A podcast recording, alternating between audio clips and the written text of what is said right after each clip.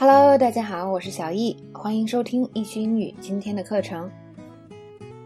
那么第三个知识点呢是有关于 insult。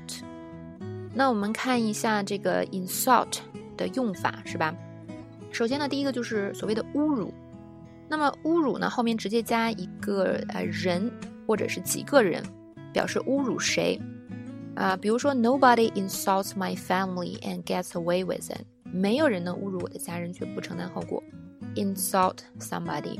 He insulted me. He insulted my family. 就是他侮辱了我，他侮辱了我的家人。然后 get away with it 就是什么？不承担后果或者就是逃脱责任的这个意思。这个在口语中用的也挺频繁的。OK，所以呢，当有人做错了事情却没有被惩罚，就可以说什么呢？He got away with it。比如说这个人偷了公司的钱，结果没有人发现，是吧？或者他是上次我们讲过这个，如果他是老板亲戚，然后呢就没有人管，就可以说 He or she got away with it。好，那么第二个例句呢，我们来看 I hope Andy won't be insulted if I don't come。就是说可能是 Andy 有个重要的，比如生日会啊，然后他想请你去，然后结果你那天特别有事儿。然后你就说啊，我希望他不要认为被冒犯了，是吧？所以这个 insulted 还有被冒犯的意思。那这个冒犯的这个程度呢，就比我们刚才所说的那个侮辱的程度会轻一些。那么这个冒犯是什么意思呢？就是做了一些让人感觉很不舒服、很不快的事儿，或者说了一些这样的话，比如说。我说了一些什么啊？比如说，呃，一个美国人，他说了一些关于中国的话，可能关于中国的这个整体环境啊，什么什么关于不好的话。那么他对面啊有一个中国人跟他一起讨论这个问题，他就说：“Oh, I'm sorry. I hope you don't feel insulted，或者是 I hope you are not insulted。”就是说，希望你不要觉得你被冒犯了，就是可能我根本就没有这个意思，是吧？那么这个就是被冒犯的意思。那它的程度呢，比如我们刚才说那个侮辱会轻一些，所以这是 insult 的两个不同的意思。那我们来看它的第二个这个用法，就是 insult somebody by doing something。刚才我们就是直接这个用法是侮辱或者冒犯某人，是吧？那现在呢，这个句式结构呢，更多的是加了一些信息，就是你做的某事儿冒犯到了某人。比如说，我们看这个啊。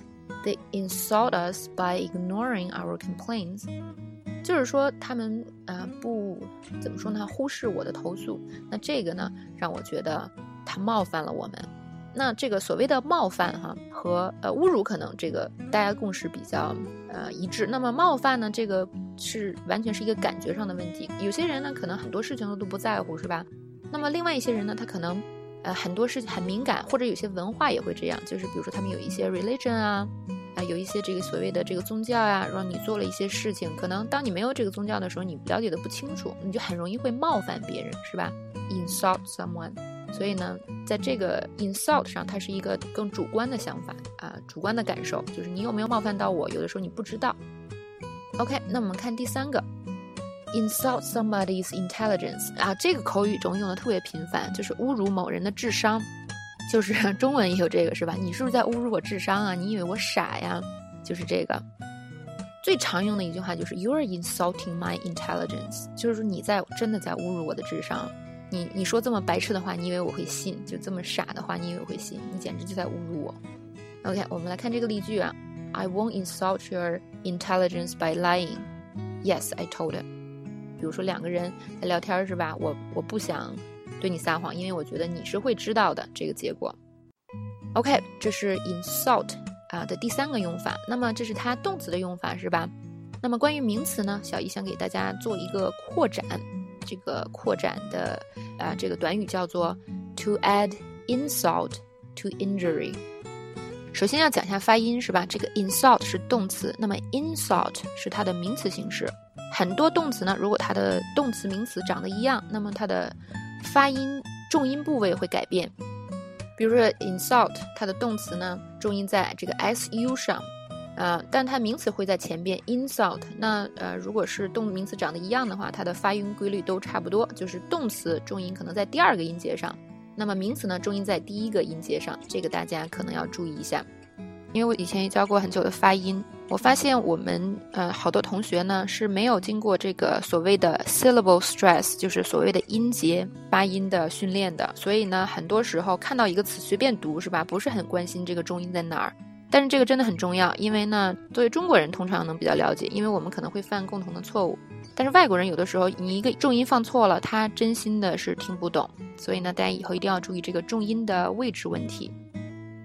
OK，接下来赶快把这讲完啊。To add insult to injury，to add 就是 A D D insult to injury，injury 就是那个受伤那个词是吧？I N J U R Y 这里边也是名词，就是什么？就是在别的受伤上还加上侮辱，这是什么意思啊？就是我们中文说的雪上加霜是吧？给人伤伤口上撒盐，是一种特别不好的行为。那么经常呢，我们会这样说。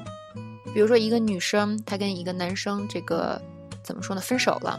我们说，she broke up with him，right？那之后我们又说，但是雪上加霜的是，to add insult to injury，she went out with his best friend。雪上加霜的是，她这个女生竟然跟这个男生最好的朋友去约会了。我们都知道，这个 go out 在口语中有这个约会的意思。